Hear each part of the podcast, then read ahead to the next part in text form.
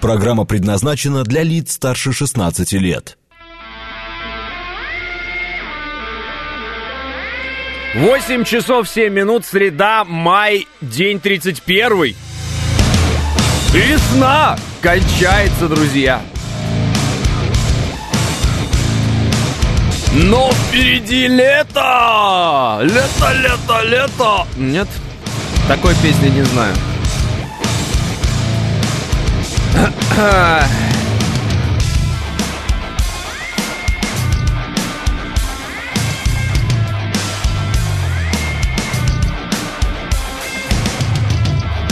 Так, 4 балла пробки в Москве, плюс 12, как говорят, небольшой дождь, но вообще, конечно, сегодня пасмурно.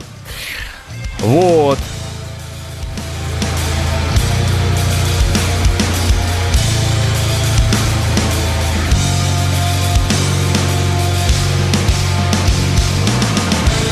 Ну а Иван Мишин приветствует нас по-голландски. Э, как, как будет доброе утро по-голландски, можете узнать в интернете. А, так, э, здравствуйте все, пишет Евгения. Здравствуйте, Алексей. А, здравствуйте, да. Э, весна кончается, а по погоде она продолжается, пишет Василий. А может быть у нас сразу после весны начинается осень и все? Нурик говорит, Ахмат сила. Да, интересный пост опубликовал э, Рамзан Кадыров. Я этот пост себе забрал в Телеграм. Телеграм Рамзана Кадырова называется э, Рамзан Кадыров, а мой, э, в общем-то, называется э, Гудошников. Вот как-то так. Но, смотрите, а, инстасамка сфоткалась с Мизулиной, пишет Вообще все равно, вот правда, давайте это прям про проедем эту тему просто мимо, потому что вы знаете, это никак на нас не влияет с вами, вообще ни в каких э, аспектах. Э, от этого мы не станем ни лучше, ни хуже, мы не станем добрее, злее, богаче, беднее, вообще вот это.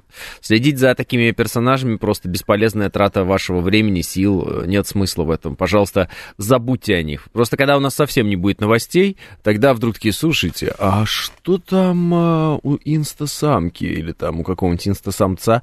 Неважно, я же не говорю, что про, про нее конкретно, да? Ну, вообще есть такие люди, следить за которыми, ну, вообще не нужно, если тебе больше уже, чем 14 лет, в принципе. Даже до 14 тоже не надо следить, но там по ошибке ты воспринимаешь их как звезд, вот этих всех.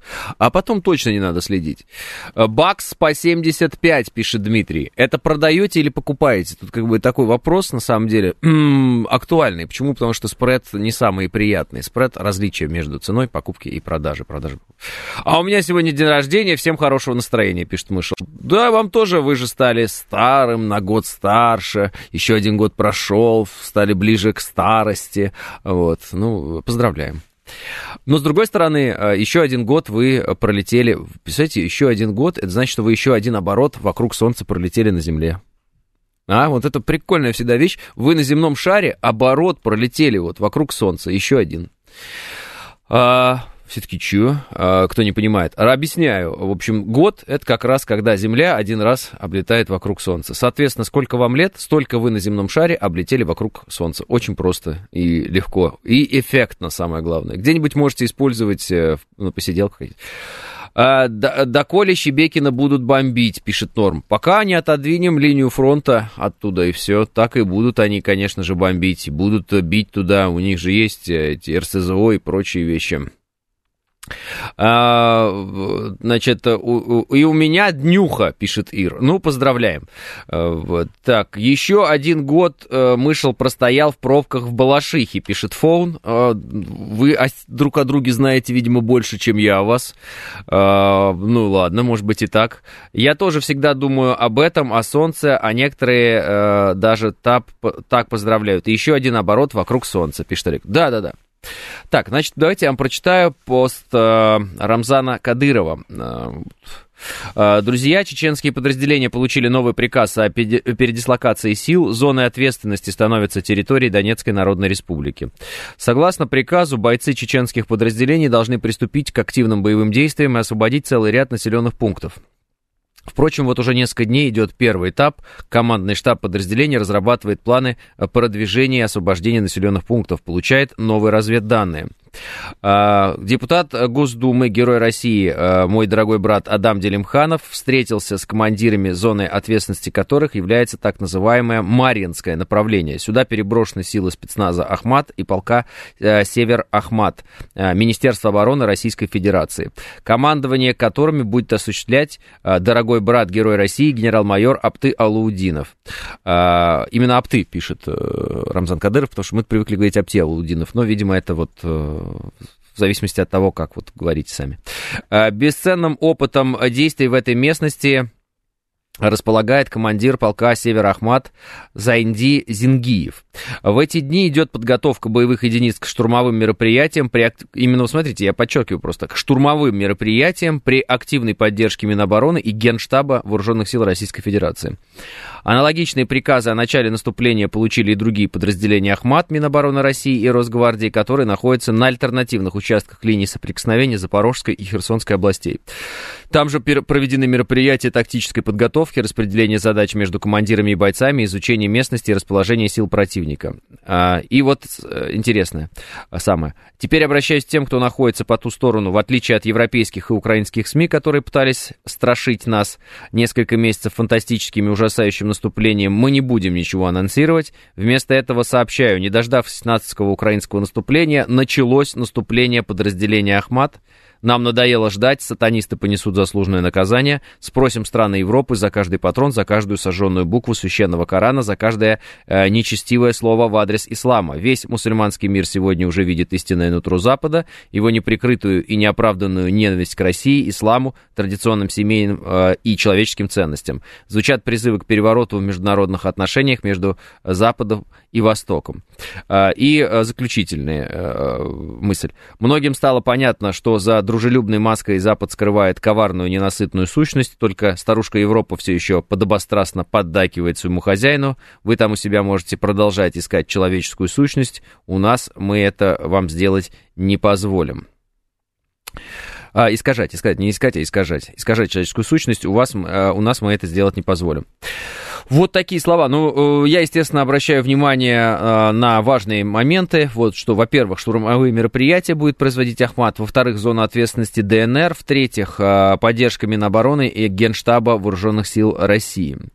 То есть позиционирование информационное в корне отличается от других активных участников некоторых боевых действий. Немного надоело, непонятна фраза «нам надоело ждать». Ну все, нам надоело ждать, мы идем вперед. Но это такая, мне кажется, немного фраза, наполненная именно драматическим смыслом таким. Все, все, нам надоело ждать. Но я так понял, надоело ждать, когда они начнут наступать. В том смысле, что они же все время говорили, и там такое противопоставление. Вот вы на Западе обещали, обещали, Украина нам все время говорила, сейчас она будет наступать, нам надоело ждать, и мы идем в наступление сами, мол, все. Вот такой смысл.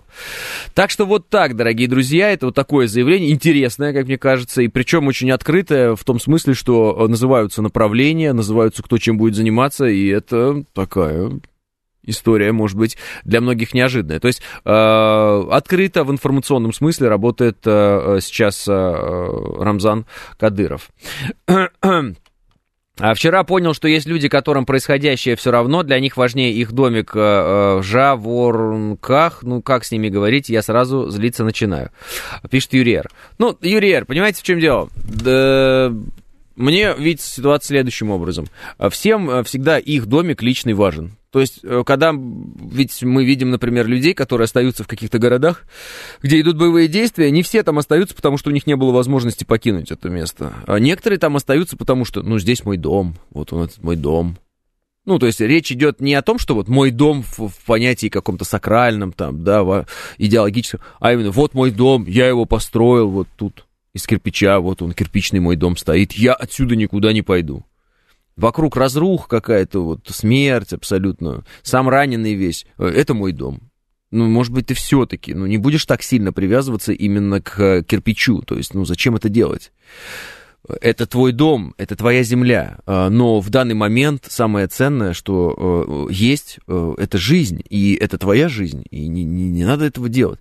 Вот так же и здесь есть люди, которые вот, это, это мой дом, да, там, в том смысле, что ничего их больше э, не интересует.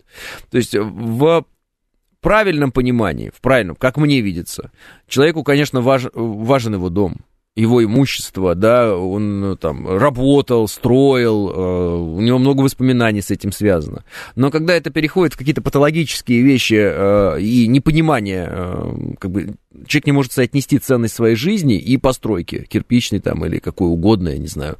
Вот это странно. Вот это уже неправильно, это уже некое искажение идет. Поэтому, смотрите, меня эти люди не раздражают, я понимаю, за что они беспокоятся. Вообще никак не раздражают, потому что они беспокоятся за имущество, за свое, потому что, ну, не будет имущества, они нищие, они на улице. Вчера вот э, я был на предпремьерном показе э, фильма, я еще, ну, как бы, я хотел пост написать по этому поводу, еще пока, ну, не написал, потому что у меня не было времени, я, там, поздно, в общем, это все было. Вот, э, я был на э, предпремьерном показе «Защитники Отечества», э, «Защитники детства» называется фильм, он как раз по вот, детям Донбасса, по людям Донбасса, ну, там, в общем, про защитников детей и про детей самих. Вот дети, дети в боевых действиях, что и как происходит. И там был один мальчик, кстати, я на видео, кажется, записал его, ну, там можно было, это документальный фильм, вот, и, э, тем более это вот э, мои друзья сделали, это Настя Приказчикова сделала, она меня и позвала туда, и э, вот я могу даже попробовать включить частично, как этот мальчик говорит, я не знаю, эта фраза попала или не попала, но она прям, знаете, важная фраза. Ну, давайте я включу то, что есть, 30 секунд, а потом э, я, если вдруг этой фразы конкретно не будет, я вам ее на память воспроизведу. Что война – это реальный ужас. Никогда не допускайте таких ошибок. Страдают люди. Вы думайте. Думайте столько. Люди страдают. А люди – это самое главное в городе. То какой же город без людей? Это не город, лучше ну, то есть вот так вот он говорит, и э, надо просто видеть этого э, мальчика, он маленький, вот, ну, там, ему лет 10 такое ощущение, я просто вот момент не пропустил, и вот у него еще одна мысль была, э, он говорит, понимаете, если вот э, помогайте людям, у которых нет дома, вот если у них вот нет дома, типа, вот нет дома, значит, у него вообще ничего нет, понимаете? Вот так вот он говорит, ну просто ребенок сидит и говорит какие-то такие вещи, которые, ну, недоступны взрослым, которые никогда, никогда не оказывались в этой ситуации. У них ничего нет. Ведь если у тебя нет дома, ты, у тебя же ничего нет. У тебя, значит, вообще ничего нет. Поэтому э, э, тут такая двоякая ситуация. Люди защищают э, и беспокоятся о том, чтобы не остаться на улице, не остаться бедными, чтобы их детям что-то досталось и так далее. Но, конечно же, конечно же, когда э, и если происходит что-то совершенно из ряда вон выходящее и страшное, и на кону либо дом, либо жизнь, ну, тут как бы выбирать надо жизнь точно, сто процентов и сразу, и не думать об этом доме. Ну вот, э, бывают же примеры, как там загорается здание какое-нибудь, и люди начинают спасать какие-то вещи свои и сгорают в этих домах. Э, многоэтажные бывают дома, бывают частные, и да, конечно, понятно, они там копили, покупали это все, это все в кредиты какие-то, еще что-то. Но умереть за это, это неправильно. Но вот в момент тот, когда это происходит, человек может просто не понимать, что, что он э, на самом деле на кону нечто большее, чем э, да, дом или там какая-то вещь или еще что-то. Я вот телевизор с собой еще прихвачу. А как же те, которые продолжали жить, вернее, выживать в Артемовске? Там город полностью разрушен, они жили в подвале, пишет Василий. А есть люди, которые не успели? очень много, знаете, как бы специфических вещей. Вот, там вот в основном то, что показывают вот в этом фильме, это мариупольские дети, как я понял, вот в основном. Вот. Э, Дети войны. Такой, знаете, тяжелый фильм, между прочим. Да. А, кстати, премьера будет 1 июня а, на, э, э, ну, в День защиты детей, День детства, вот, э, на НТВ вот, этого фильма. Ну, тяжелый, сразу говорю, кто вот не умеет, ну, как бы не хочет и там специально себя ограждает от тяжелого, вот не надо тогда. А если готовы, если хотите, вот так вот, знаете, от детей услышать э, правду, так скажем, о том, в какой ситуации они оказались, то тогда, да, тогда смотрите обязательно. Я думаю, что э, многие такие вещи какие-то вам, может быть, откроются, может быть, вы еще раз вспомните о них и так далее. А, в общем, ситуация э, войны, она же э, довольно похожа на ситуацию жизни. То есть это же жизнь. Ну, только в которой разворачиваются боевые действия. А в жизни, как понимаете, кто-то не успел, кто-то не захотел, кто-то сделал неправильный выбор, кто-то сделал выбор, потом передумал, да было поздно, а, кто-то не, не, ну, физически не смог, кого-то бросили, кого-то подставили, но это же жизнь. Вот, во всем ее многообразии. Поэтому, когда вы говорите, а что говорить про, про людей, которые выживали в Артемске и так далее, вот то же самое, что про людей, которые оказались в определенный момент в ловушке в Мариуполе, а, когда э, наши освобо... до того, как наши это все освободили, эту историю, да, э, вот точно так же. Что там сейчас там в Маринке? Есть там люди? Нет вообще. Вот, вот сейчас вот мы читали, Рамзан Кадыров говорит, а, пойдут э, значит, в наступление и так далее, потому что надоело ждать обещанного наступления там вот этого всего Запада. В общем, сейчас за все спросим с них. А, вот люди в Авдеевке, в Маринке есть, нет? Вот вопрос же такой открытый, да? Наверное, какие-то есть. Наверное, есть дети, у которых уже нет родителей, причем давно. Есть дети, которые, ну, чисто, вот, может быть, странно звучит, но Маугли. Маугли, вот представьте себе, в русских городах, в русских, по, по всему, по духу, по происхождению, по всему, русские дети, Маугли. Почему? Потому что нет родителей, уже все, и вот есть ребенок, он что-то там делает, на улице как-то выживает, кто-то ему что-то дает, еще что-то. Ну вот эти кадры, вы же все видели, когда наши бойцы в Мариуполе конфеты давали детям каким-то, вот дети просто бегают какие-то чумазенькие такие, все русские дети бегают, им конфеты дают, они радуются конфетам просто, конфеты. Конфеты! Господи, конфеты, этих конфет здесь вот просто, ну, основная проблема не в том, чтобы эти конфеты достать, а основная проблема довести эти конфеты до этих детей. Вот основная проблема. Вот. Э, беспилотники атаковали НПЗ э, в Краснодарском крае. Да, я знаю, уже э, пожар, пожар потушили, поэтому Алексей, в принципе, с восклицательным знаком это можно не присылать. Пожар потушили, да. Маринки как города нет, пишет Брест. Да, вы правы, но есть наверняка какие-то подвалы, еще что-то, еще что-то, еще что-то. А, не успели или не хотели уезжать на Украину и ждали армию России, пишет Василий. Вариантов масса, Василий. Просто вы э, пытаетесь э, найти э, какой-то ответ или там от меня добиться какого-то ответа единственного, а его там может быть, ну, этих ответов очень много. Я, так получилось, ну, по работе много общаюсь как раз с людьми, которые волонтерами работают, да, в зоне проведения специальной военной операции. Вот с этими детьми всеми общались. Ну, понятно, корреспонденты наши постоянно а, докладывают э, с мест событий. К нам герои войны э, приходят. Ну, это на телевидении. И вот со всеми я с ними общаюсь, я у них э, совершенно рад. Я же спрашиваю, я говорю, а почему вот, ну, каждый раз практически спрашиваю, а как вот люди-то, почему там люди-то? Ну, как бы люди почему? И разные абсолютно объяснения идут, почему там люди, при каких обстоятельствах они там, как они там в подвалах. Ну, когда начали рассказывать, что вот в, значит, Артемовске из подвалов выводят людей, я говорю, то есть они что, все это время были в подвалах? Да. Как? Нам не понять с вами, ну, натурально не понять. А как нам с вами это понять? Это можно понять только э, выжив в таком подвале. Все остальные это никогда не поймут. Ну, можно, конечно, как бы опираться на некую фантазию свою, да, там вот это что-то, э, ну, нет, вряд ли это можно понять, не прожив это. А, слава богу, что мы этого не проживали с вами, и слава богу, что дети наши, э, ну вот ваши, кто меня слушает, там, из городов России разных, они этого не видели, да, и дай бог не увидят. А, а еще такие дети бросают нашим бойцам в спину гранату после того, как бойцы поделились с ними своим пайком. И такое было, пишет Татьяна. Ну, наверное, и такое могло быть. Э, ну, конкретно в этом фильме таких детей не было. А так, наверное, могло быть, конечно. А, так. А что дальше будет с разрушенными городами? Их просто бросят, пишет Дмитрий Еременко. Ну, учитывая, например, опыт Мариуполя, а, Россия строить начинает сразу. У нас реально есть, я так понял, очень хорошие возможности по строительству и по восстановлению инфраструктуры, и по созданию, ну, чуть ли не новых городов вообще. А, вот. У нас а, стройкой всеми этими вещами занимается Хуснулин, вы знаете. И, собственно, если вы хотите прямо четко понимать, что будет с городами после того, как они будут освобождены, вот, то это вот можно просто на Хуснулина подписаться. Там постоянно вот доклады о том, где какие дороги построили, где какие дома возвели, где еще что создали. Понимаете, я вот смотрю тоже на, кар... Э, на кадры разрушенных городов. Ну, в основном, вот, конечно, у нас со всех сторон отснят Мариуполь. Я смотрю на эти подъезды, я смотрю на эти э, интерьеры, эти квартиры, ну, то, что осталось, так скажем. Э, на дворы на эти.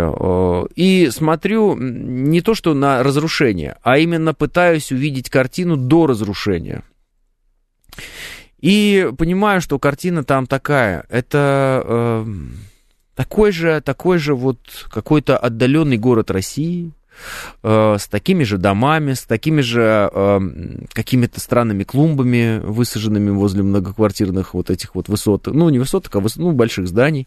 Э, вот кто-то там сажает какие-то тюльпаны зачем-то, кто-то еще огороды какие-то там разбивает, что-то сделано из покрышек зачем-то, видимо, это очень красиво. Те же самые гаражи, те же самые э, мухи, засохшие между двух стекол окна, вот все то же самое. А, там, в общем-то, конечно, в определенный момент вот все строительство и вообще вклады вклад в, в развитие этих городов, он остановился, и остановился он, я так понимаю, ну, где-то там в середине 80-х, и все. И все. И если у нас все-таки мы перешагнули в какой-то момент вот какую-то вещь вот эту, и мы пошли дальше, я говорю, у нас 90-е все-таки закончились, слава богу, благословенные, в кавычках, 90-е, как некоторые говорят, благословенные от всей души они это говорят, потому что, видимо, больше всех тогда и сы сыто ели, поэтому, вот, слава богу, 90-е закончились, и э, вот сейчас, э, ну, я просто понимаю, что там они вообще не заканчивались никогда. Ну, элементарно, просто вот стоит дом высотный, да, ну, ну как там, 5 этажей, 9 этажей. И, ну, особенно на пятиэтажках вот это видно. Вот этот разнобой всегда, с, э, как, как только стеклит балкон. Ну, такое, правда, и в Москве есть ужас полный. Просто, наконец-то это сейчас начали исправлять. Скорее бы всем одинаково все сделали в этом смысле, чтобы красиво было. Но это ладно. А, есть такая фишка, наверное, редко где можно в России встретить, но тем не менее. А, вот как представьте себе, кусочек квартиры вот есть снаружи, и вот его кусочек этой квартиры снаружи именно, здания высотного, ну вот этого, ну, многоэтажного, отделывают как чем-то. Например, вот, вот как квартира есть, и вот на нее два окна. И вот эти две плитки, соответственно, это же плиточные дома. Вот, две э, плиты, две плиты, вот. И э, э, они сайдингом каким-то обшиты. Другие две плиты еще чем-то обшиты. И вот такое, знаете, лоскутное одеяло из дома получается, и ты понимаешь, что это какая-то катастрофа вообще. Вот, ну, ну бедно люди жили-то. Вот. И в этом смысле, конечно, когда вот эти новые там появляются кварталы в Мариуполе, новые дороги, э, такого там не было не знаю, сложно даже сказать. Я думаю, такого там не было. Ну, наверное, вот с 80-х годов и не было. Ну, то есть лет 40, может, 50. Вот как-то так. Как-то так. 8.30 а, новости.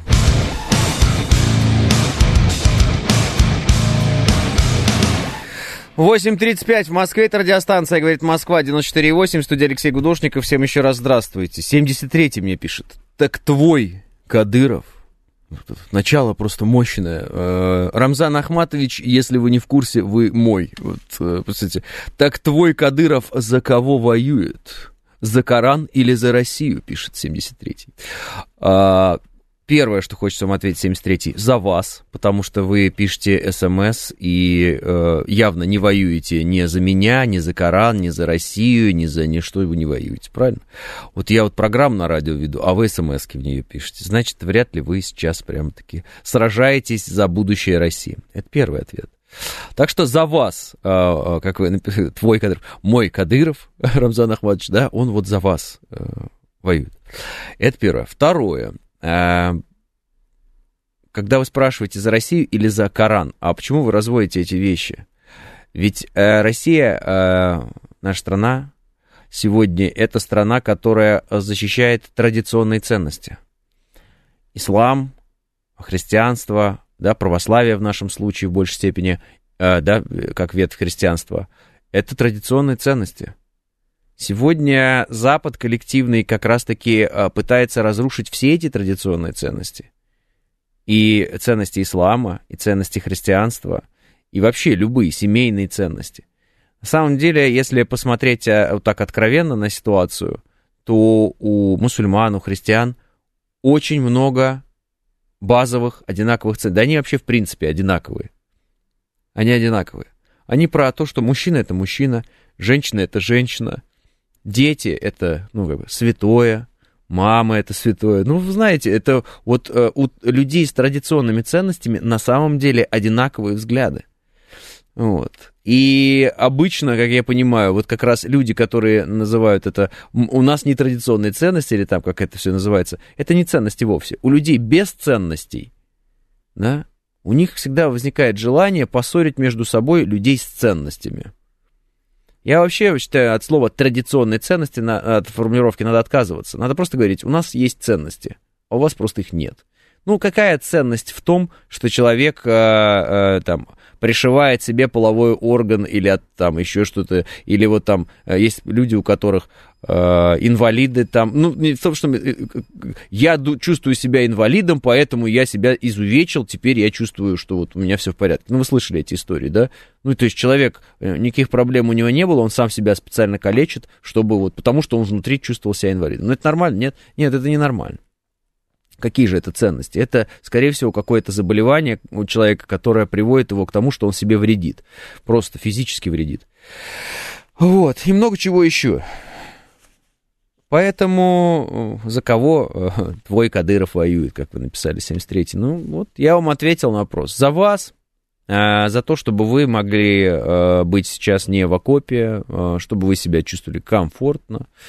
Вот за традиционные ценности, чтобы вас завтра 73-й не пришли целовать трансы всякие разные, или не заставили вас целовать их, и что-то такое. Вот за все вот за это, да. Ну а как еще?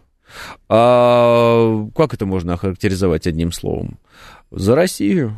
За Россию. Россия сегодня это а, то государство, которое активным, активным образом сопротивляется а, вот этому вот этой стихии, да, этому цунами, вот этого всех извращений, которые а, нам пытаются навязать. Да? Россия сегодня активнейшим образом сопротивляется. А, на вражеской площадке YouTube просматриваю наши ролики про СВО, оценку наших артистов на происходящее. Значит, проходит наша правда в западную массу, пишет К9. Конечно. А, так, а, читал, что к кадыровцам примкнул ичкириец, воевавший на стороне хлов, восклицательный знак, недавно убивавший наших бойцов. Нормальный это вопросительный знак? Если, конечно, это правда, но я не удивлюсь. А, твое мнение интересно, пишет доброжелатель. Ну, значит, поменьше восклицательных знаков, я вас умоляю. А, это первое. Второе. А, не кадыровцам, а росгвардейцам но это очень важно, понимаете? Надо уже как-то от э, тех навязанных фраз извне, да, э, отказываться. Ну, нам специально это вносят э, в общество, в наши головы, э, какие-то вещи, которые нас должны разделять. Чтобы вы понимали, да, росгвардейцев, э, спецназа Ахмат, кадыровцами называют как раз-таки вот те самые, как вы сказали, ичкирийцы специально. Вот все эти телеграм-каналы, помните, были, которые все время кадыровцы, кадыровцы, кадыровцы. Как бы они нам хотят тем самым показать, что Рамзан Кадыров это как бы и Чеченская республика, это некое государство в государстве, и у него там все по-своему, да, он никого не слушает, а закон ему не писан, вот это вот все. А, вы знаете, я смотрю внимательно за тем, что говорит Рамзан Ахматович и что он пишет, и вижу совершенно другую картину. Я вижу, что Рамзан Ахматович в своем вот последнем, например, выступлении, которое он делал, говорит а, о роли Министерства обороны в планировании операции, которая предстоит сейчас, да, выполнение которой предстоит сейчас спецназу Ахмат, о роли э, Генштаба планировании этой операции, я вижу, что э, Рамзан Ахматович себя как раз-таки э, Министерству обороны, э, Верховному главнокомандующему не противопоставляет. И не противопоставляет, естественно, да, э, Росгвардию, э, армии или чему-то еще. Нет, такого нет. Я вижу, что Рамзан Ахматович строит совершенно иной образ и иную политику, заключающуюся именно в том, что э, его образ теперь это образ государственника. Государственника. И цель его это объединение разных ведомств в одной задаче. Ну, то есть он, он, он хочет э, э, единства в этом смысле, и он э, продвигает эту мысль абсолютно правильную, потому что любые другие мысли, я считаю, они не приведут к победе. Вот это победная мысль и правильная. Поэтому Рамзан Ахматович делает правильные вещи. Я бы очень внимательно следил за тем, что он делает. Плюс внимательно следил бы за тем, что говорит Аптео Лаудинов, вот, потому что, э, ну, я даже там включал его в эфире вам, вы слышали по поводу детей. Что касается э, вот этой истории про, э, как вы говорите, ичкирийца, который воевал э, на стороне боевиков украинских, а потом перешел на сторону, значит, Чеченской республики, на сторону, можно сказать, России. А, не знаю, правда это или нет, это первое. Второе, если это правда, то Таких историй у нас во времена Чеченской войны а, и по, после Чеченской войны великая масса. Многие из тех, кто сегодня а, сражается плечом к плечу, да, в рядах Росгвардии, а, в рядах спецназа, в рядах Министерства обороны, а, людей, чеченцев, ребят, мужчин, а, многие из них знают не понаслышке, что, что происходило, естественно, да, в Чеченской республике во времена а, чеченских кампаний. А, родственники многих из них были против России тогда.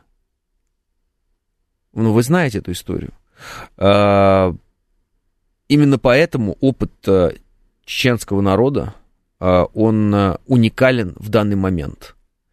Потому что многие сейчас удивляются и говорят, а как такое может быть, что э, вот совсем недавно, ну, 20 лет назад, 20, а, казалось, что то, что происходило в Чеченской Республике, это навсегда, и это просто все, это, это, это мы все время, будет просто Россия кровоточить, и Россия, ну, все время будет в крови. А сегодня, видите, другая схема, по-другому все построено. А, сейчас так говорят про Украину, что это навсегда что это невозможно, этот вопрос решить. А я думаю, что возможно. И если кто-то с той стороны а, переходит на нашу сторону, пусть переходит. Вот так я думаю, пусть переходит. А, и докажет в бою, что он на нашей стороне. Потому что, знаете как, в бою же, оно же, как, а, ну, в бою же убивают.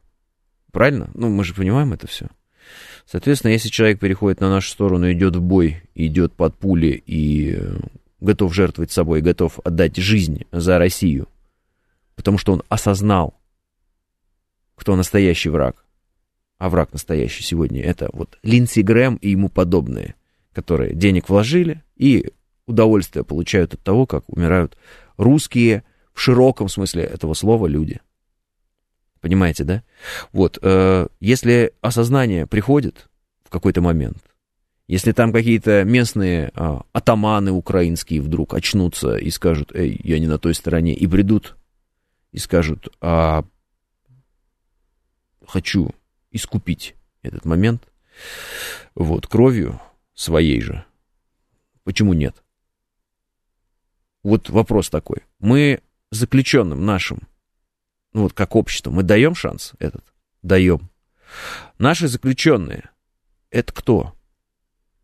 Это мы, да, это часть нашего общества, которая что делала? Сказать? Просто когда вы говорите, вот этот вот, он там был на той стороне, убивал русских солдат, а наши заключенные что делали, сказать? До того, как в тюрьму попали. Убивали русских людей, насиловали некоторые, продавали наркотики, русским людям, вашим детям и так далее. Попали в тюрьму в связи с этим. Бандитизмом занимались, грабили свой же народ. Лихие у них были времена, тяжелые. Попали в тюрьму. Что-то в этой тюрьме поняли другое совершенно. поняли, что они делали неправильно. И когда им сказали, э, есть возможность искупить свою вину, вы готовы? Они сказали, мы готовы. Но ведь они точно так же когда-то убивали. Точно так же кого-то из нас. Это вот ну, просто, э, может быть, не сразу понятно. Я попытаюсь еще шире да, развернуть эту ситуацию. А, понятнее развернуть ее, да, вот вам просто понятнее донести мысль. А, вот мы обществом живем, и вот мы вот сейчас мы друг друга, как бы, понимаете, рожаем, мы умираем, убиваем, э, лечим. Вот это все в один момент, одномоментно происходит. Каждый из нас э, может совершить ошибки. Кто-то может вообще встать на неправильный путь. Как когда-то э, многие в Чеченской республике поддались тому, что э, там, Запад наплел. Как сейчас это происходит с Украиной. Об этом, кстати, Рамзан Кадыров много раз говорил, и я все время концентрирую ваше внимание на этих словах. Это очень важно. Я говорю, опыт именно э, чеченского народа сейчас в этом конфликте, он уникальный. Он э, может послужить э, примером правильного выхода э, из э, тяжелейшего конфликта, во-первых, и э, правильного перестроения взглядов совместного на э, ситуацию. Он, э, этот опыт подсказывает нам, где реальный враг. И украинцам, которые сейчас почему-то думают, что мы им враги, ну понятно почему, потому что, да, на поле боя они же с нами сталкиваются, правильно, не с американцами, американцы вроде как на их стороне. Ну вот, и вот украинцы, которые считают нас врагами, они, э, есть шанс, благодаря тому, что мы видим, вот произошло, как с чеченским народом, есть шанс, что это произойдет с украинским народом, они прозреют, есть шанс. Вот э, история чеченского народа, история вот последних, да, ну, скажем, 30 лет, она показывает, что у украинского народа есть шанс.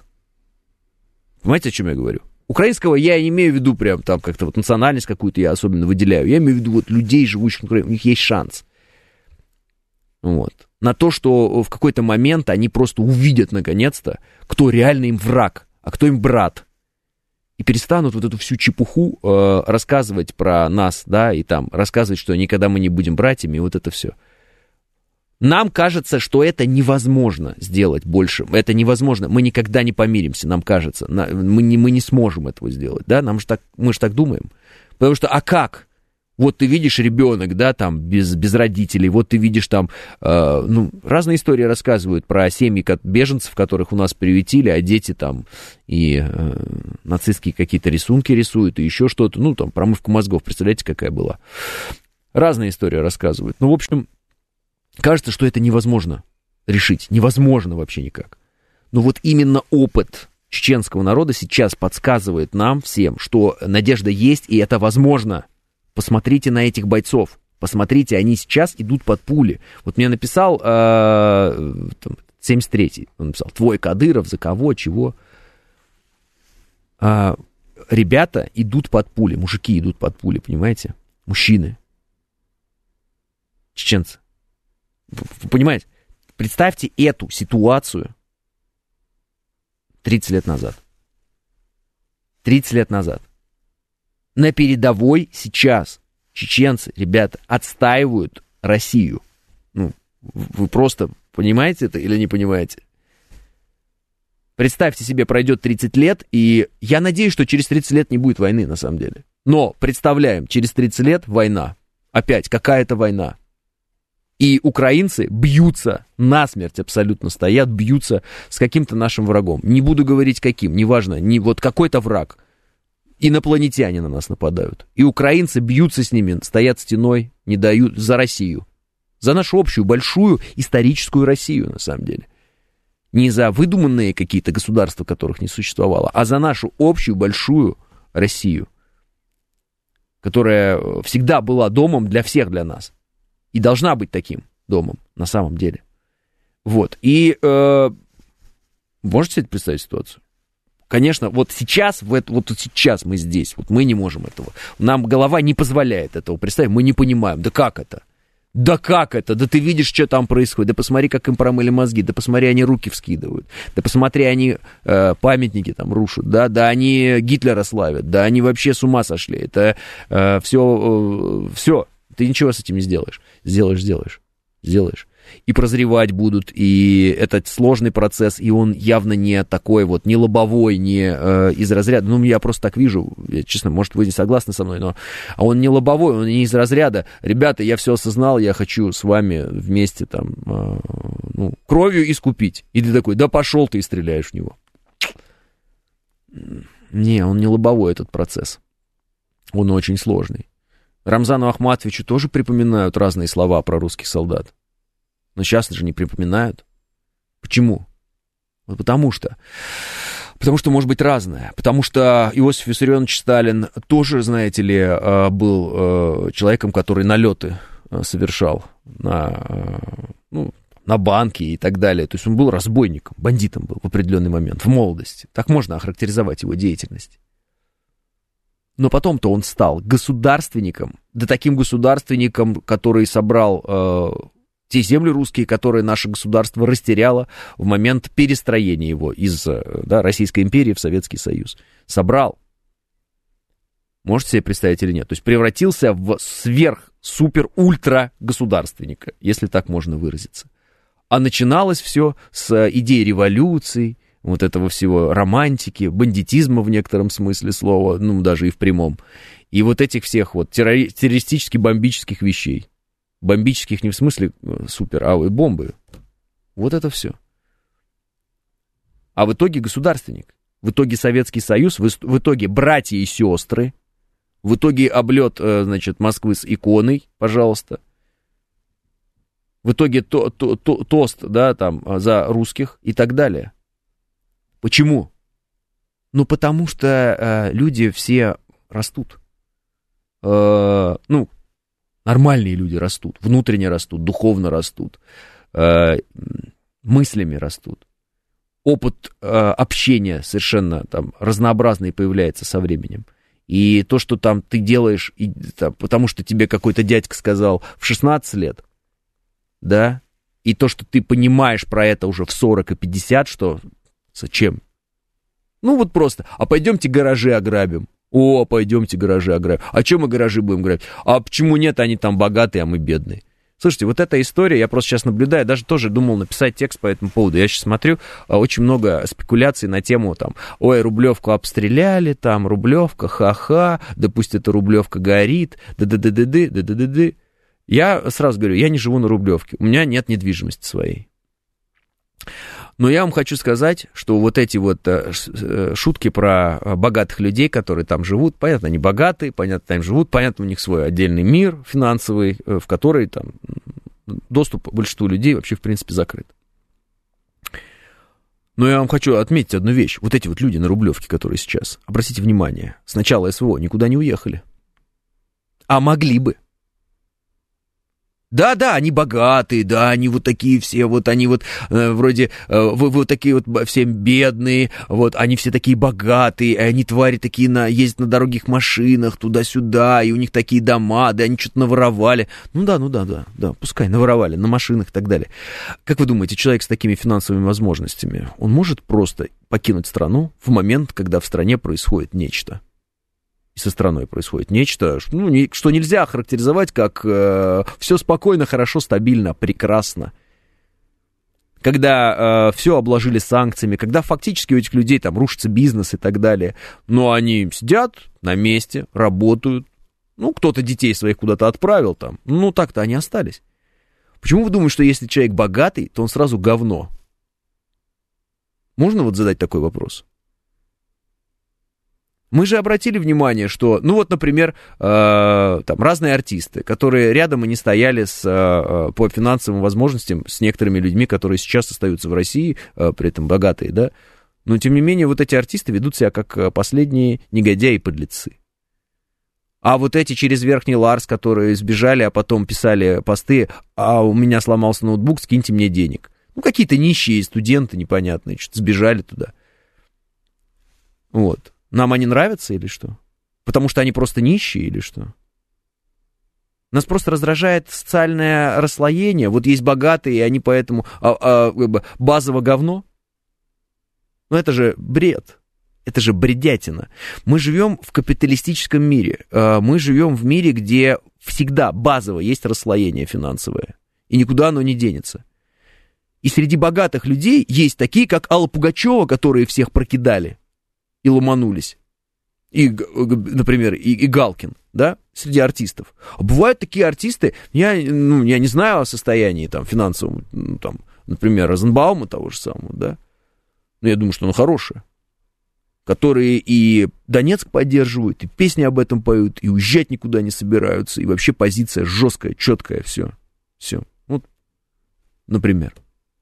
Понимаете? Есть богатые телеведущие, которые поставили себе черные вот такие вот э, эти. Ну, вы поняли там. Черные экранчики там, они там поуезжали все и ныли потом.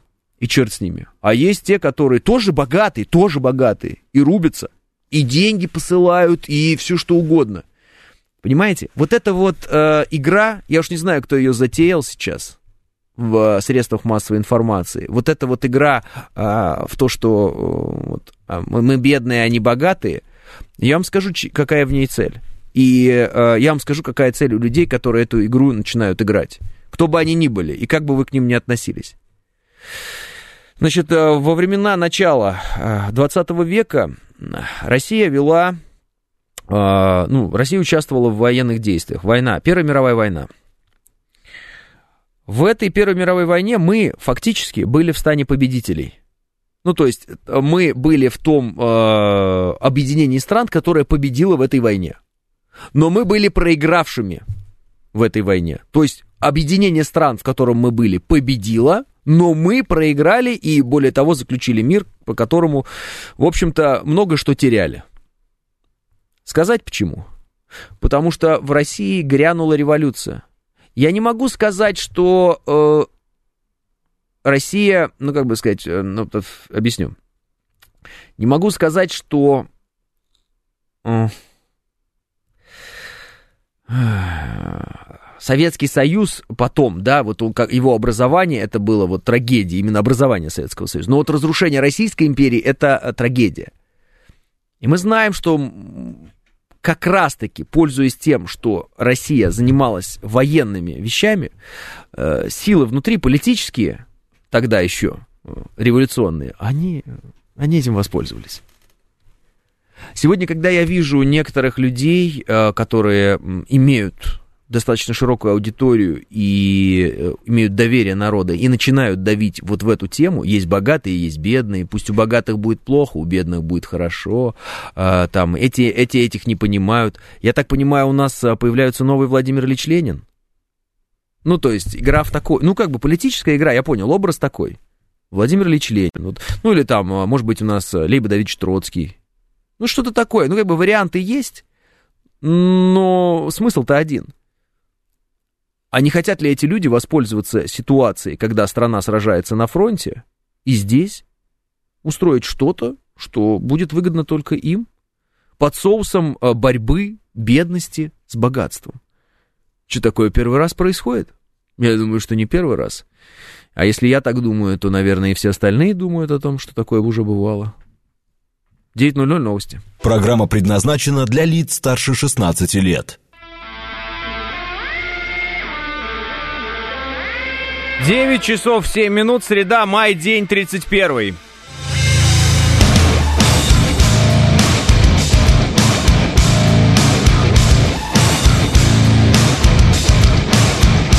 Это радио «Говорит Москва» в студии Алексей Гудошников. Здравствуйте всем.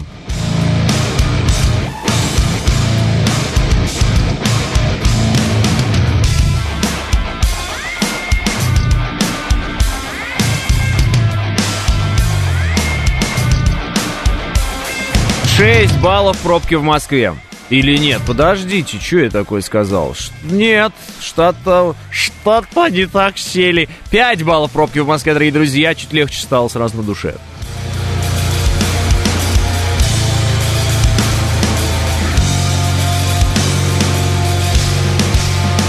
Эдмон. Так с Рублевки они уехали, в домах остались одни крепостные, слуги и скот. Сам видел несколько э, подвод со скарбом отъезжающих с Рублевки.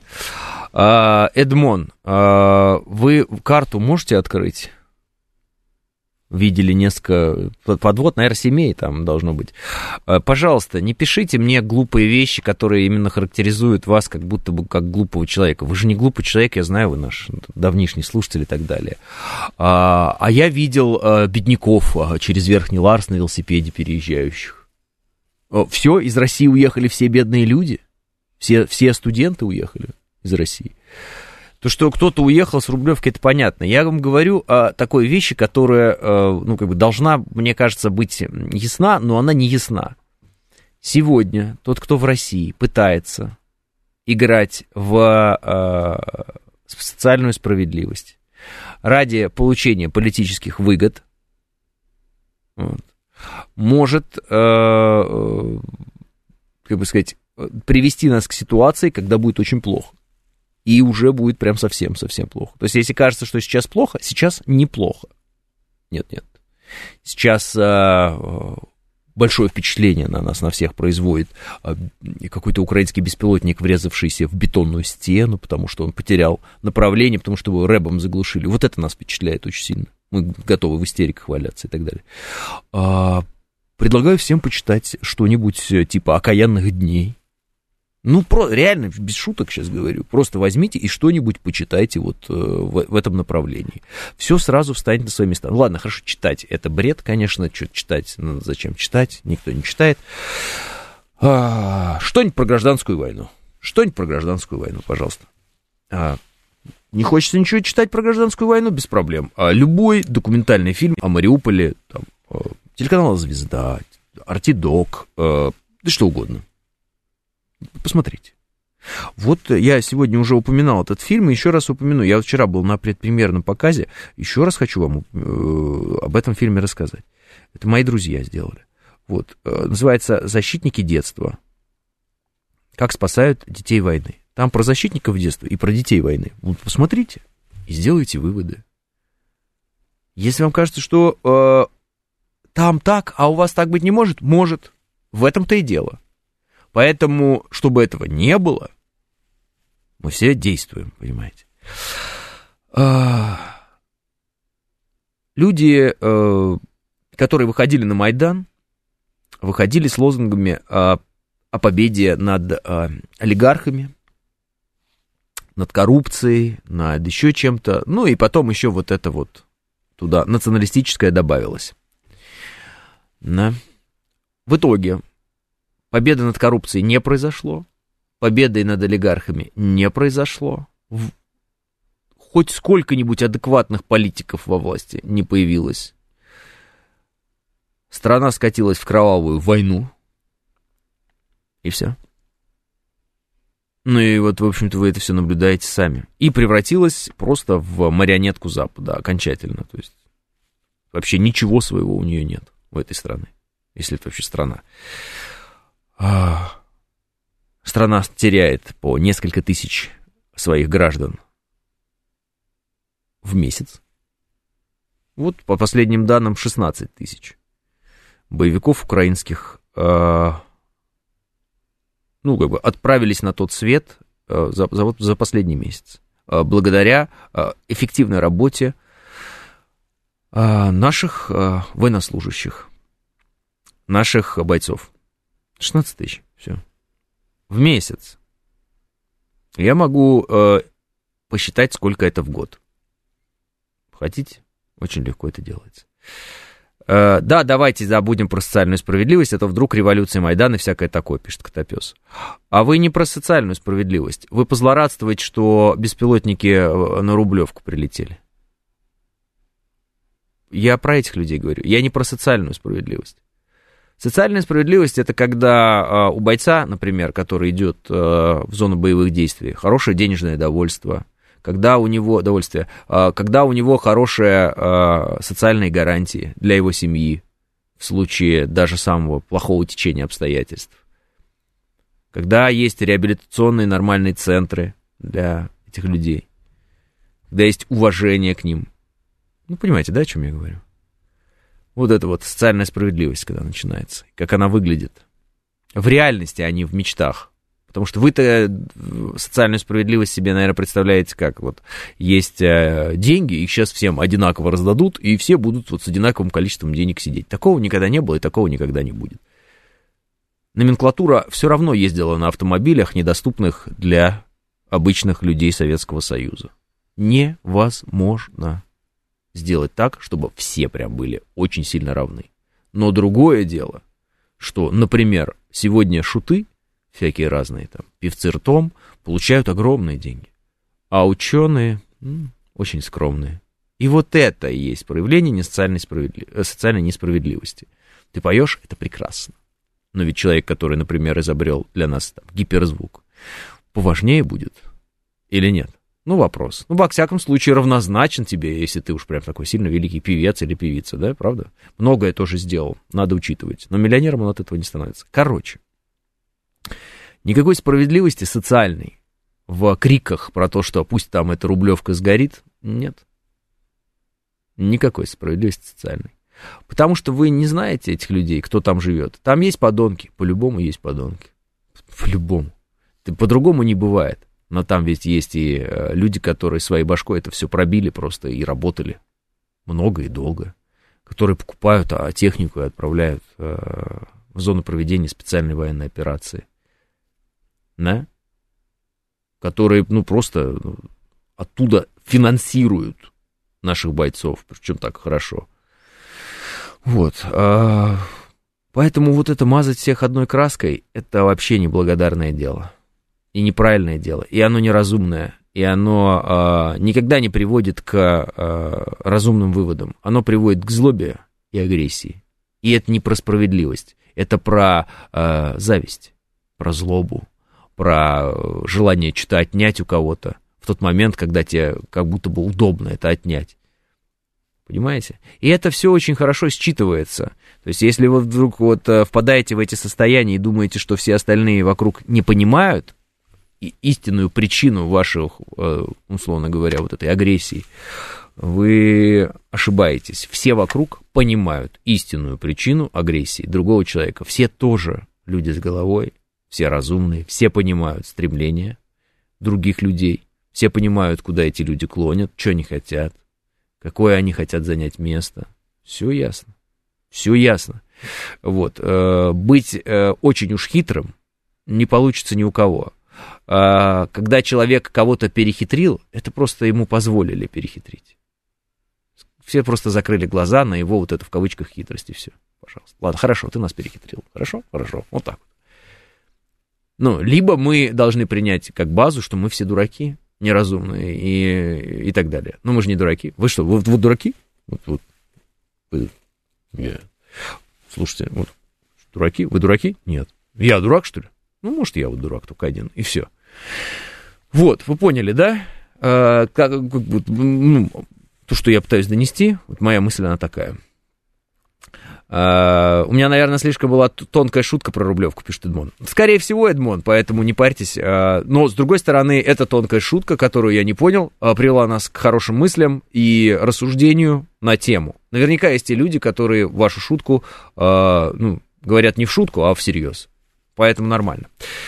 А, в позапрошлом году я отвыкал несколько месяцев, и меня кинули, и краев не найти, а отвкалывал несколько месяцев. Почему я не должен хотеть, чтобы а, он, а, чтобы он жил хорошо, пишет Котопес. Ну, то есть вас кинул какой-то человек конкретный, какая-то вот, какой-то подлец.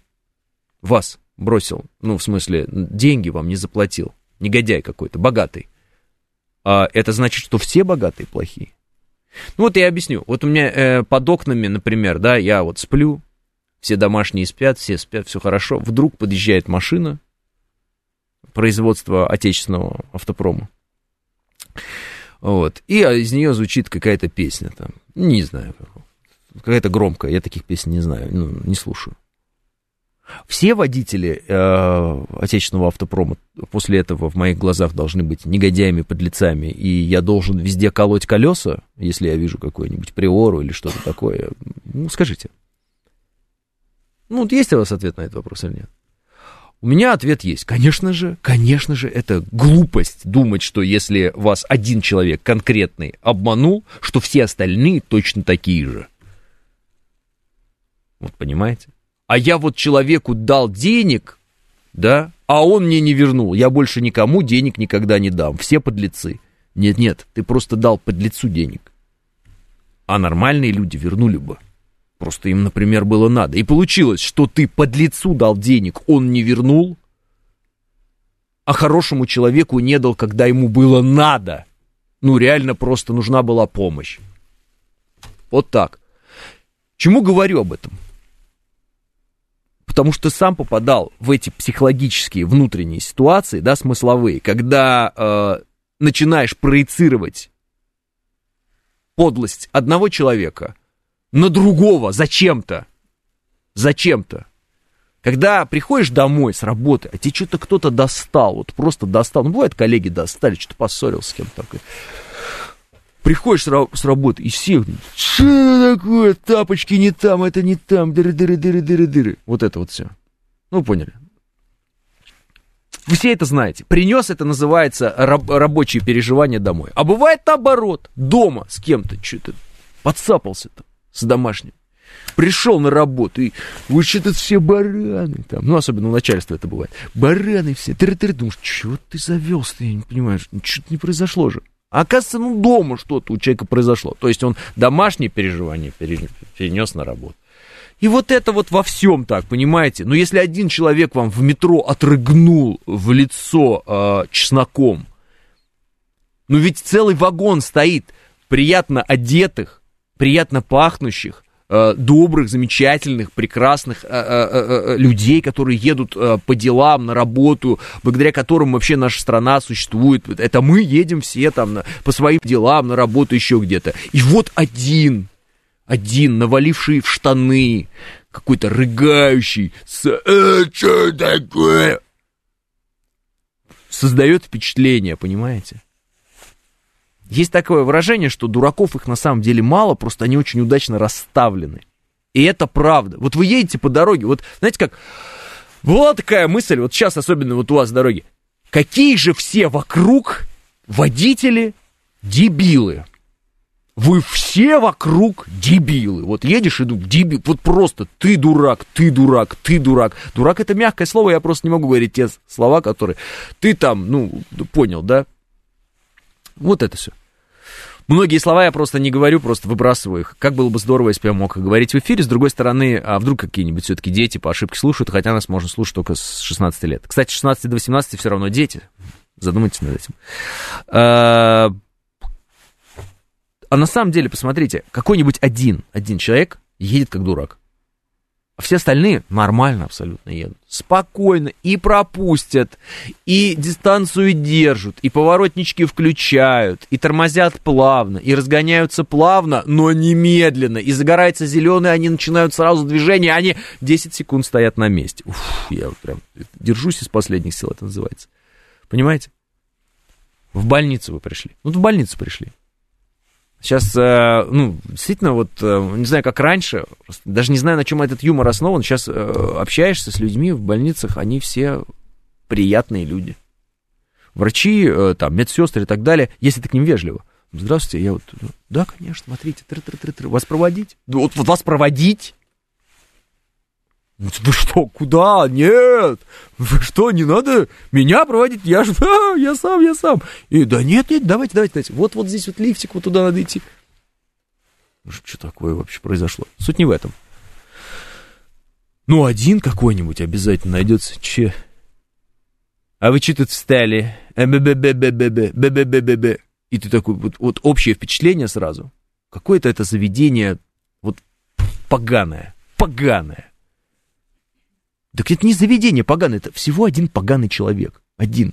Ведет себя как идиот. И то, может быть, он себя ведет как идиот, потому что пока он ехал на работу, всего один какой-то поганец ему э, преградил путь, и он разозлился, и вот он пришел на работу, сел в кабинет свой там, на дороге все дебилы, на дороге все дебилы, и ты к нему, а, здравствуйте, пошел, все. Ну вот, ну понимаете, то есть такая цепная реакция. А в основном общество, основное общество состоит из нормальных, адекватных людей. Потому что если бы общество состояло из э, плохих людей, неадекватных, ненормальных, и общество бы не существовало, мы бы не смогли выжить. Вот в чем дело. Поэтому среди богатых, среди бедных, среди ни богатых, ни бедных, обычно одинаковое количество подлецов и хороших людей. Ну, есть такая кривая Гаусса.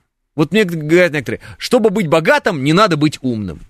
Да, действительно есть примеры тупых богачей. Но это не значит, что все богачи тупые.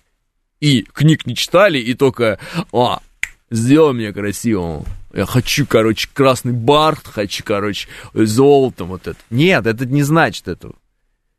Это просто значит, что есть карикатурные образы, которые собраны, например, в каком-то произведении, кинематографическом или литературном. Что вот Гоголь, когда описывал свою, э, вот эту вот, ну, именно карикатурную Россию, да, в каком-то смысле, да, сатиричную Россию. Что, прям вся Россия такая была? Ну вот прям каждый чиновник, прям в каждом городе Н, он был вот такая там мразь? Нельзя такое слово говорить. Такой, значит, плохой человек?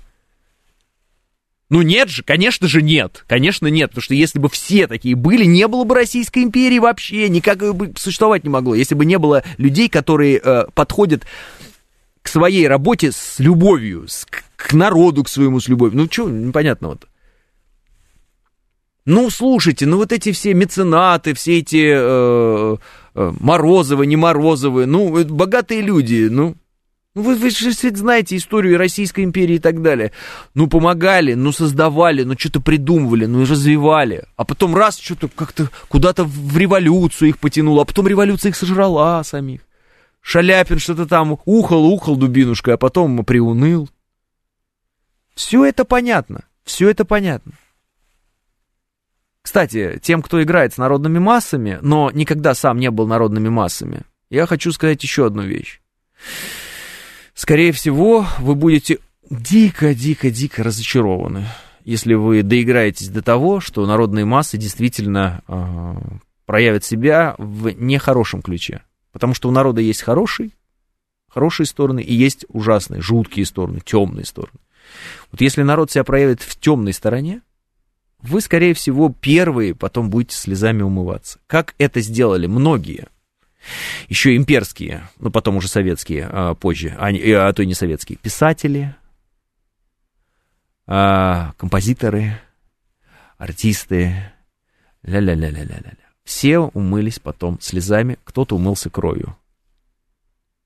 Потому что а, когда ты близишь бурю, ты не понимаешь, что твой корабль, эта буря может в щепки разбить, а, скалу. Не спрося, хороший это был корабль или плохой. Поддерживает он бурю или не поддерживает. Она просто вас размотает и все. Поэтому, когда я вижу там, я многих знаю лично, кто вот сейчас на этих позициях стоит, вот начинают вот эту вот э, тему двигать, так скажем. Я многих знаю лично и давно я этим ребятам говорю, э, ну, там, кто моего возраста, с старшими я ну, как бы общение не веду, потому что они старшие, старшие между собой пускай решают, да, кто старше, старшее поколение, поколение отцов я их называю. Те, кто сегодня реальная власть, это поколение отцов наших. Мы сегодня реальные исполнители. Мы руки, которыми делаются, на мое поколение это руки. Вот. Голова — это поколение наших отцов. Сами между собой пускай разбираются. Нашим, говорю, поколению, которое вот исполнители, руки в данный момент. А, даже если кажется, что вы уже там обрели народную славу, народную любовь и еще что-то, и народ всегда будет за вас, и вы поняли, что такое народ, и вы единое тело с народом, это, скорее всего, всегда ошибка. Коллективное мышление, оно вообще кардинально отличается от мышления индивидуального. Это стихия. Вы можете сколько угодно утверждать, что вы понимаете ветер, и вы его осознали, но вы не понимаете ветер. Ветер — это ветер.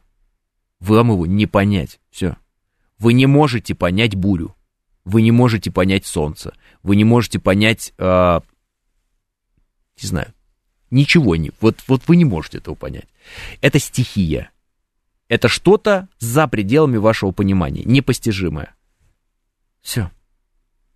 И когда вам кажется, что вы пообщались с одним человеком, с другим, пятым, десятым, и ваш жизненный опыт уже настолько разросся, что вы общались, например, там, с тысячью человек, и вам кажется, а, я понимаю, что такое народ, вы ошибаетесь. Ничего вы не понимаете. И я ничего не понимаю. И никто ничего не понимает. Вот это самая, наверное, страшная история, которую стоит э, в определенный момент попытаться прочувствовать. А ведь никто до конца не понимает. И не поймет. И никогда не понимал. Именно поэтому в истории есть такие вещи нашей страны и вообще, а, которые а, считаются случайностями. Ну, как-то так произошло, вот сложилось. Почему? Ну, потому что каждый видит свой квадратик маленький. А всю картину не дано видеть никому. Вообще никому несмотря на все возможные аналитические центры, там, разведки, всю картину увидеть невозможно. Мы можем видеть сколько угодно картину, что угодно прогнозировать, но посмотрите, вот э, у Реджеп Тайп Эрдоган, сейчас он победил на выборах, он мог предсказать то, что у него перед выборами полстраны разнесет просто землетрясением? Мог? Нет. Нет. Никто этого не знал. Просто разнесло полстраны землетрясением. Десятки тысяч погибших. Десятки тысяч. Сегодня живы, а завтра уже нет. Все. Кто это мог предсказать? Кто может предсказать погоду на месяц вперед? Не на два дня, когда фронт пришел, ушел, а на месяц вперед. Да никто. Мы не знаем, что через месяц какая погода будет. Дождь пойдет или что. Мы что там можем-то? А космические явления тоже интересная штука. Можно об этом отдельно говорить. Поэтому э, народ, э, страсти, которые кипят в народе, да, коллективные страсти, коллективное мышление, коллективное, бес... вот, коллективное бессознательное, используем этот термин, хороший есть. Не в силах понять никто из нас. Мы же не боги. И у кого появилось ощущение, что он это понял, э, я думаю, этот человек очень сильно ошибается. И он играет с тем, э, с чем вообще никогда нельзя играть. 9.30 новости.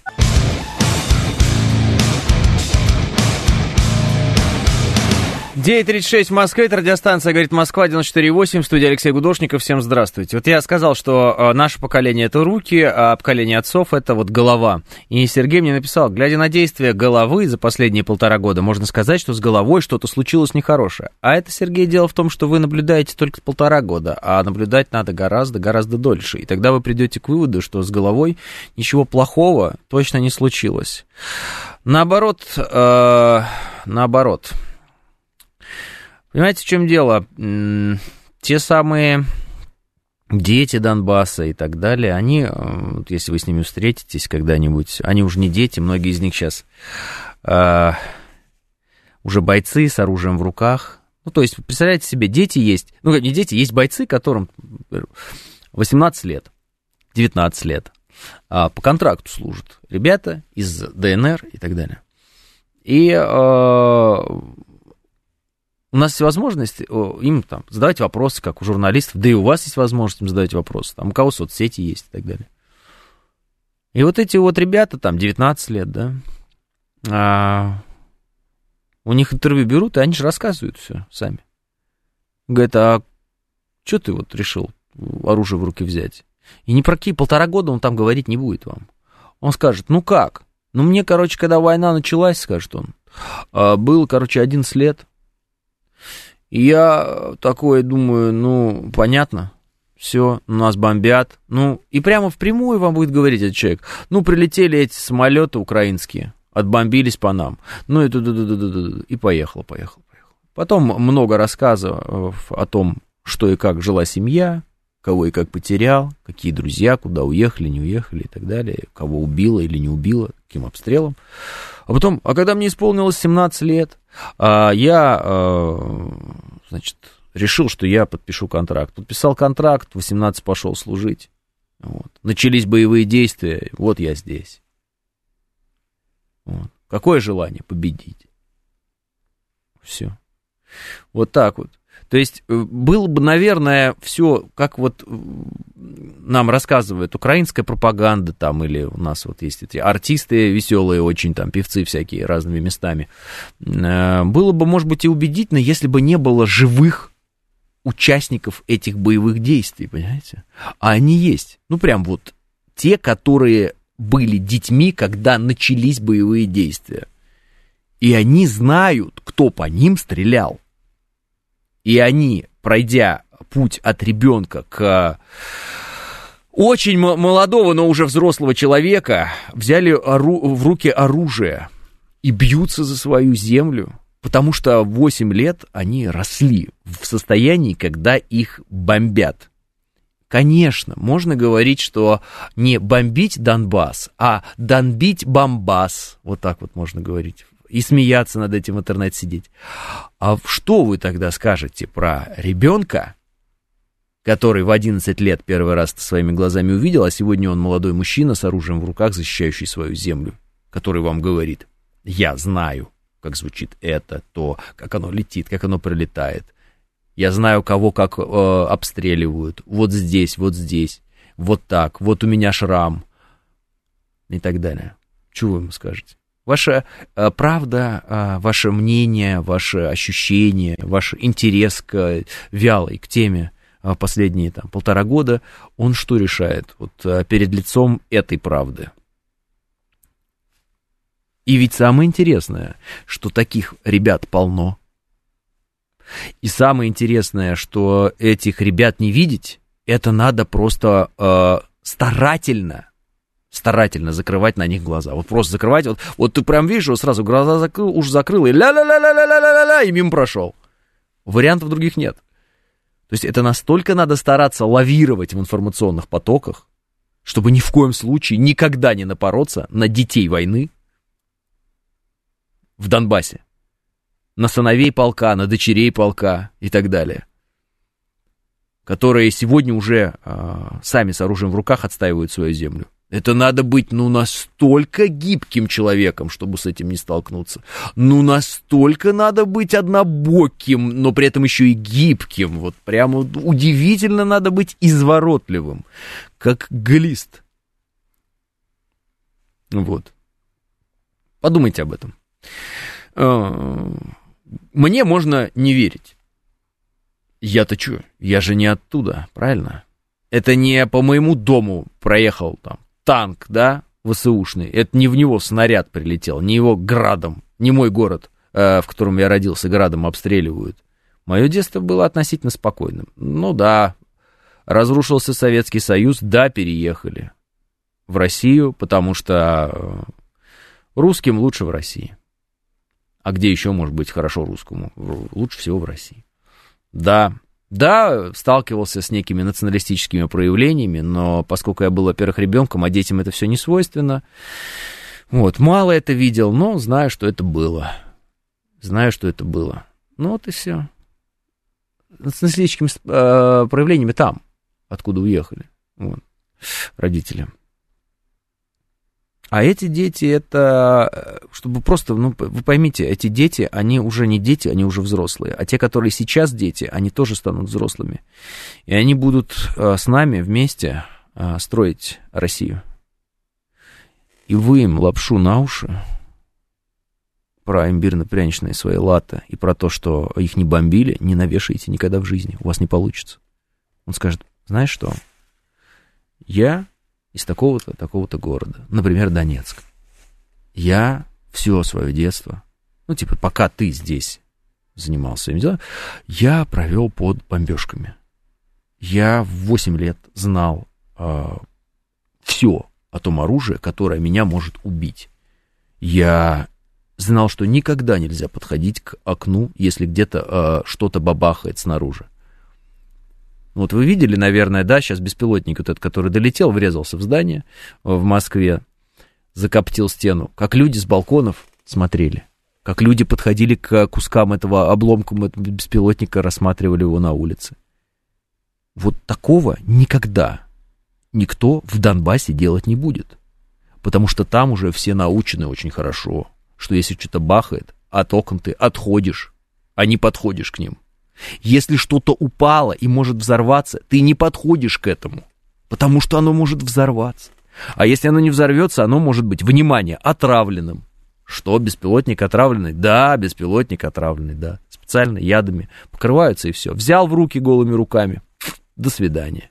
Поплохело, ну, может, летальный исход, может, откачают. И такие варианты бывают. Лежит игрушечка, никем не тронутая. Хорошая такая игрушечка лежит на земле. Взял игрушечку, и рук нет. Лежат, лежит кошелечек, из него денежки торчат. Ой, ты, кошелечек, денежки, кто-то потерял. Рук нет, лица нет. Вот так.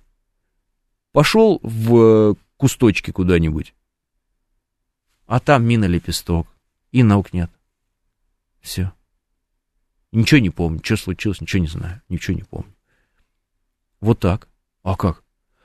И вы так вот потом приходите и так вот, представьте себе, да, а вот дети взрослые, все, и вы им, ой, да что там это было-то? Ничего там никого, ни, э, Украина там не трогала в Донбассе. Ну, если э, это будет какой-то очень воспитанный ребенок, который стал взрослым, ну, наверное, он вам просто будет объяснять долго и говорить, ты не прав. А можно и в зубы ведь получить, прям конкретно в зубы можно получить за это, сразу. Без разговоров, без всего, просто ну, выплюнуть потом, отхаркнуть своими зубами передними и все. Ну а что нет-то? Вы что думаете, а ребенок, который прошел сквозь войну, он вас убоится там, что ли? Ну, реально? Подумайте, подумайте, он сегодня ребенок, а завтра-то он взрослый.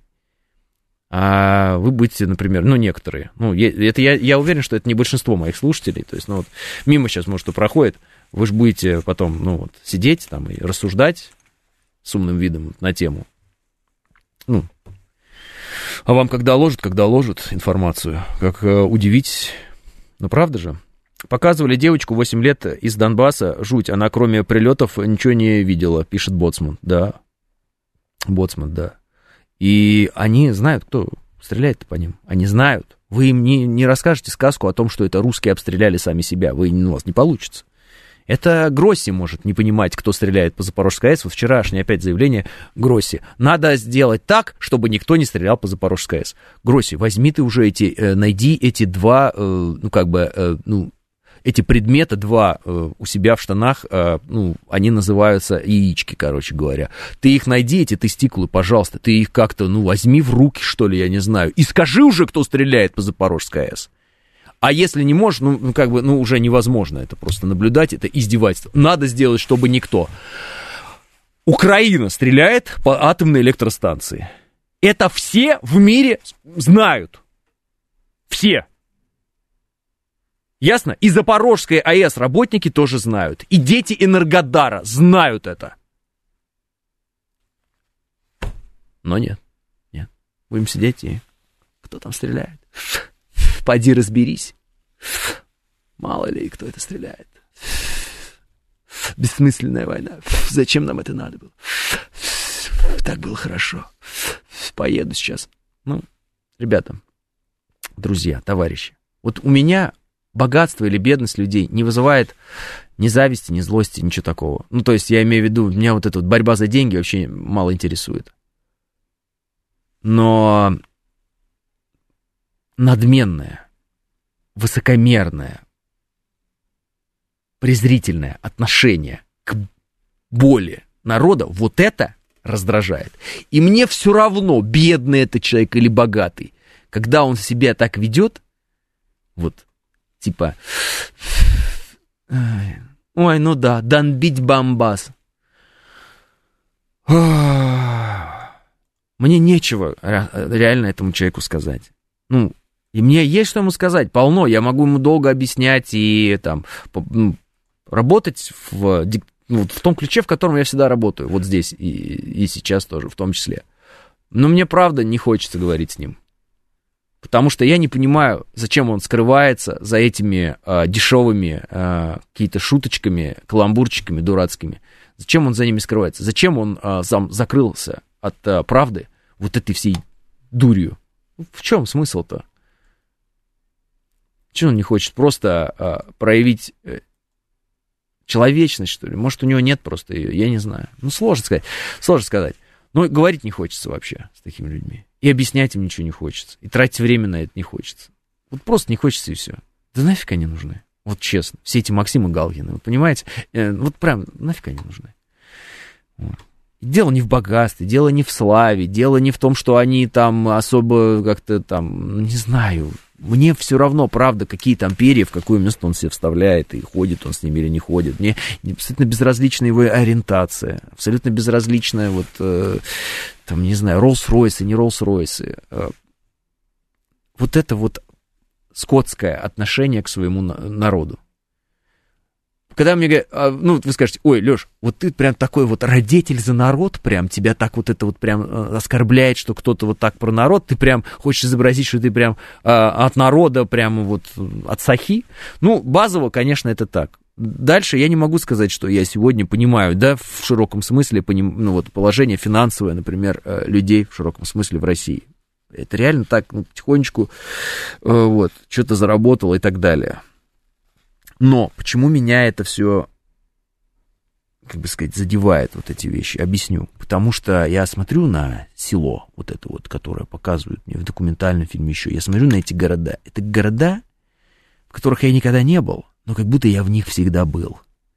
Это города, эти вот эти подъезды, это как будто ровно я вот в этом подъезде, вот он, это не тот подъезд, в котором я родился, но он точно такой же, вот он точно такой же, понимаете, вот точно такой же дом точно такие же вот эти дурацкие заборы. Как бы дурацкие, почему? Потому что они разнобойные. Я не люблю вот этот разнобой, мне не нравится. Но...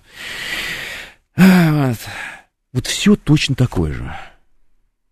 Я понимаю, что там прям вот сидит точно такой же пацан. Ну, только, ну, как бы, ну, я же, ну, старый, что, 34 года мне. А там мальчишка, мальчишка, пацан сидит, вот, ну, вот ему там 8 лет.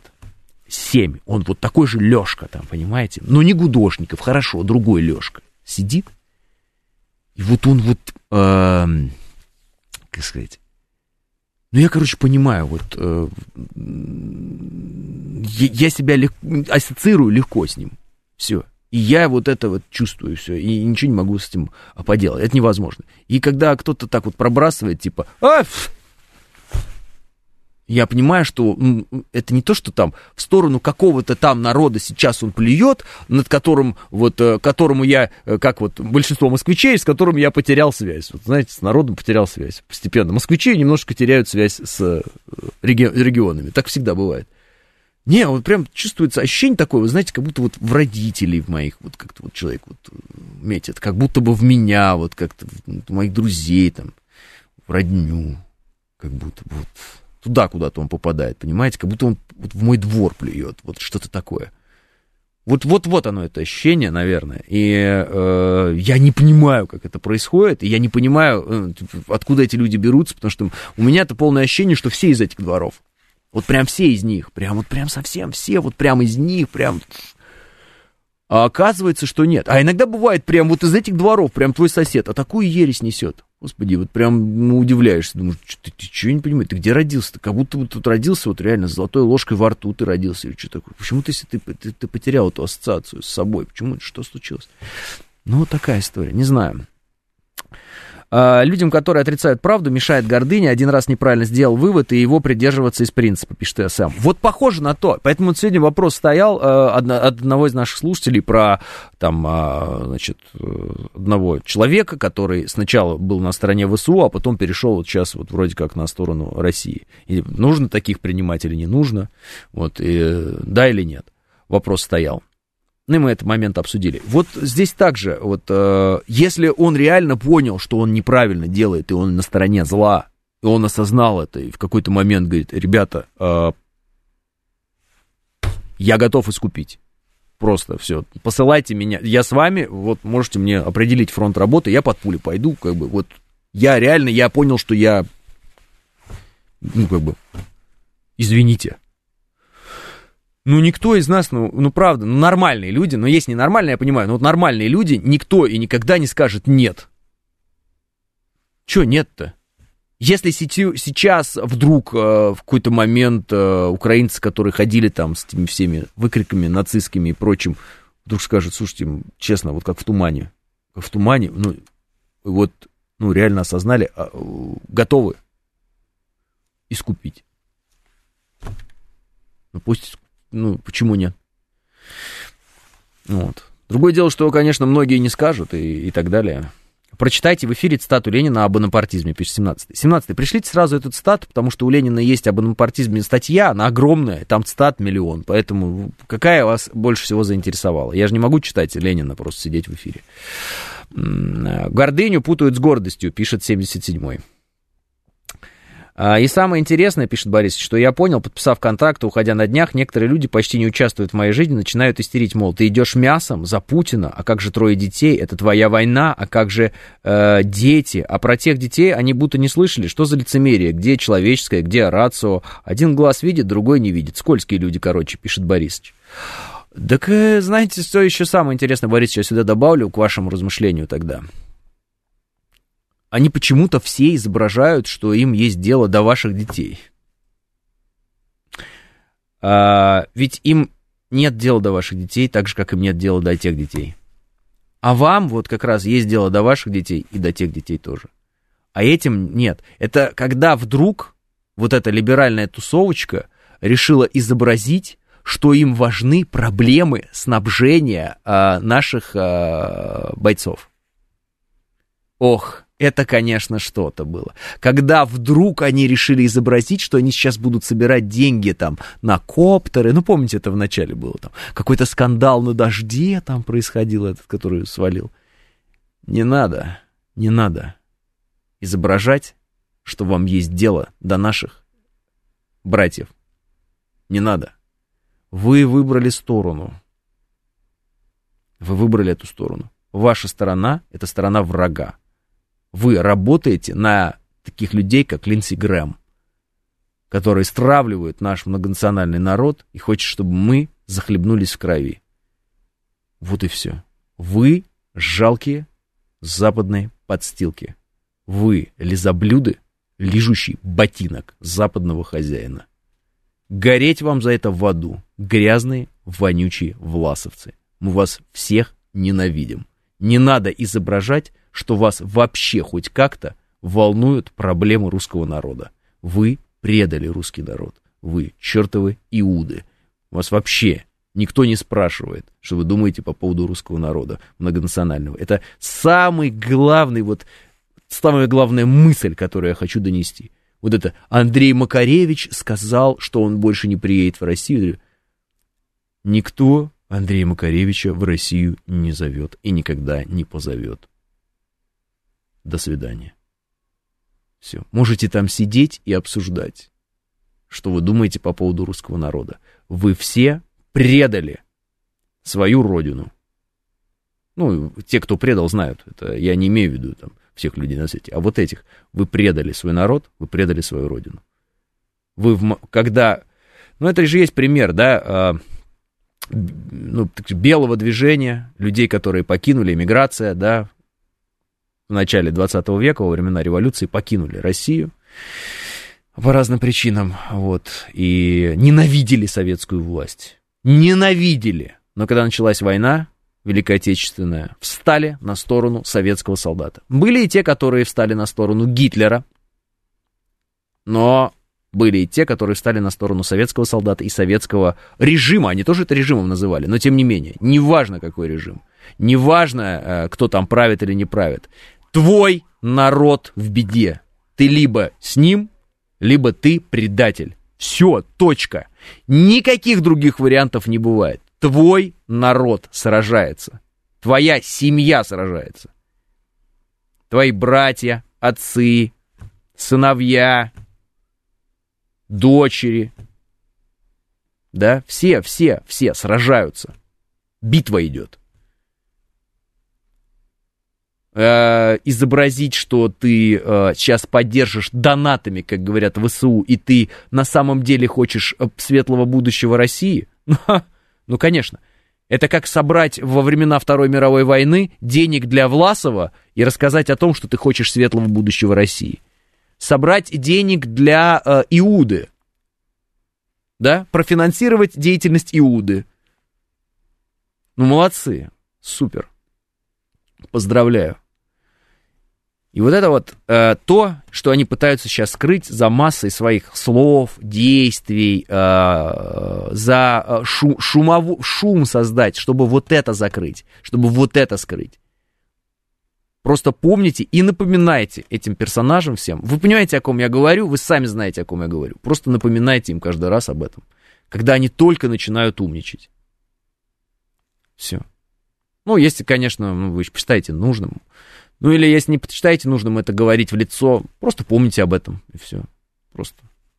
Старик, ты, конечно, молодец, но, но. В час X, э, как бы, так оказалось, что э, мы без тебя все беды э, делили между собой. Ну, так оказалось. Как оказалось, что когда мы шли двор на двор, и да, да, в соседнем дворе живут такие же пацаны, как и мы. Да, да, да, да. У них просто другие взгляды, может быть, они абсолютно плохие, ужасные. Ну так вот, чисто физически, такие же пацаны, как и мы, в соседнем дворе живут. Но только а, нормальные пацаны пришли и пошли. А ты где-то пропал, тебя что-то мама не пустила, еще что-то.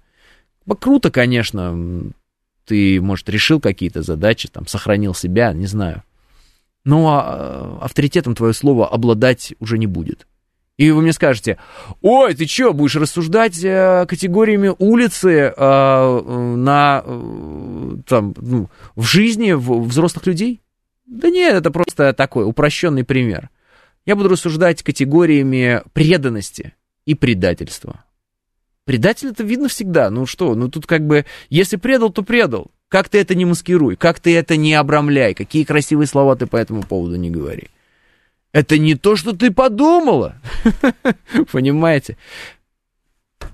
Это именно то, о чем мы все подумали, ребята. Вот такие дела. 10.00. Я прощаюсь с вами до завтра. И да пребудет с вами сила.